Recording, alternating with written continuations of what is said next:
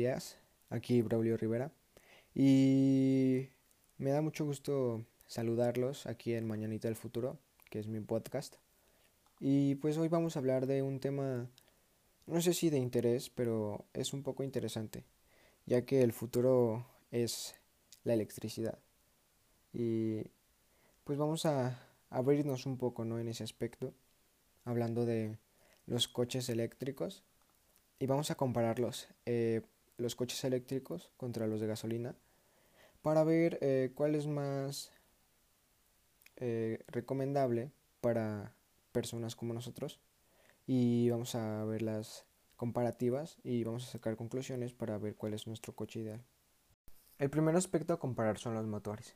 Los motores eléctricos son mucho más eficientes energéticamente que los motores de combustión. Para que se hagan una idea, Recorrer 100 kilómetros con un coche eléctrico cuesta aproximadamente unos 13 kilovatios, aunque depende del tamaño del coche, claro.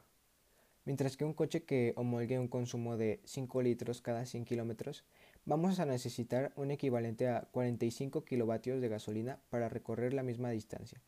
Eso unido al hecho de que el kilovatio por hora en hora valle cuesta 2,48 pesos con impuestos y la gasolina fácilmente unos 20 pesos por litro. Es una gran diferencia. 100 kilómetros en un coche eléctrico son 20 pesos, mientras que en uno de gasolina son 100 pesos. Quiere decir que son 5 veces más. Debido a que los coches eléctricos no usan aceite, correas, filtros ni embragues, puede ser algo más barato en ese aspecto de revisión y mantenimiento del coche. También algunas ventajas de tener un auto eléctrico es que en ciertos estacionamientos hay zonas especiales para coches eléctricos y cargadores dentro de centros comerciales, algo que no tienen los coches de gasolina. Los puntos débiles de los coches eléctricos son que la batería a veces puede durar menos que una carga llena de gasolina, pero en ese aspecto se está innovando mucho. Otra desventaja son los puntos de carga, ya que como es una tecnología, se podría decir, relativamente nueva, está en pleno desarrollo y no se pueden encontrar tantos puntos de recarga. Hay más gasolineras. Ahora toca hablar de las ventajas y desventajas de lo que puede ser un coche de gasolina. La primera es que los coches de gasolina pueden rellenarse prácticamente en cualquier esquina, debido a la alta cantidad de gasolineras existentes, y no como los escasos puntos de carga. Esto puede ser entendible ya que hay más coches de gasolina que eléctricos y por eso esta escasez de puntos de carga. También algunos coches de gasolina son más rápidos y baratos a comparación de los caros coches eléctricos ya que un coche eléctrico te puede costar alrededor de 700 mil hacia arriba, mientras que un coche de gasolina barato te puede costar unos 100 mil hacia arriba. Los coches de gasolina tienen más autonomía que una batería de coche promedio, y esto es una gran, pero gran ventaja ante los coches eléctricos.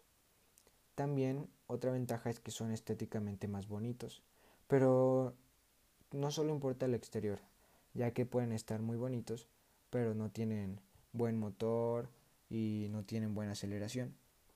Entonces no solo hay que dejarse guiar por el exterior.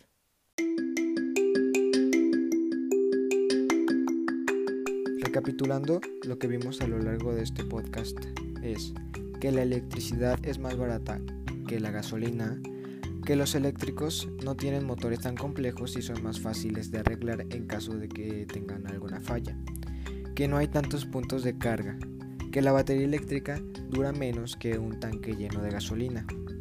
Pero en conclusión, yo escogería sinceramente un eléctrico por toda la tecnología integrada, ya que es una vista al futuro y pues el futuro no está tan lejos y todos los coches van a ser eléctricos dentro de poco, como los Tesla son coches eléctricos que se manejan solos, o sea, es algo muy loco ya que no pensábamos que un coche se manejaría solo dentro de 5 o 10 años, pero pues ya está aquí y es el futuro. Entonces a mí me llama mucho la atención el futuro. En mi caso yo escogería uno eléctrico, pero pues ya es cada quien su punto de vista y lo que le guste más. Y hasta aquí mi podcast. Espero que les haya entretenido, llamado la atención. Eh, en un futuro tendremos temas más interesantes y también tendremos algunos invitados ahí. ojalá que Sammy quiera venir a mi podcast. Y pues nada chicos, muchas gracias por estar aquí al pendiente de este podcast y nos vemos luego. Adiós.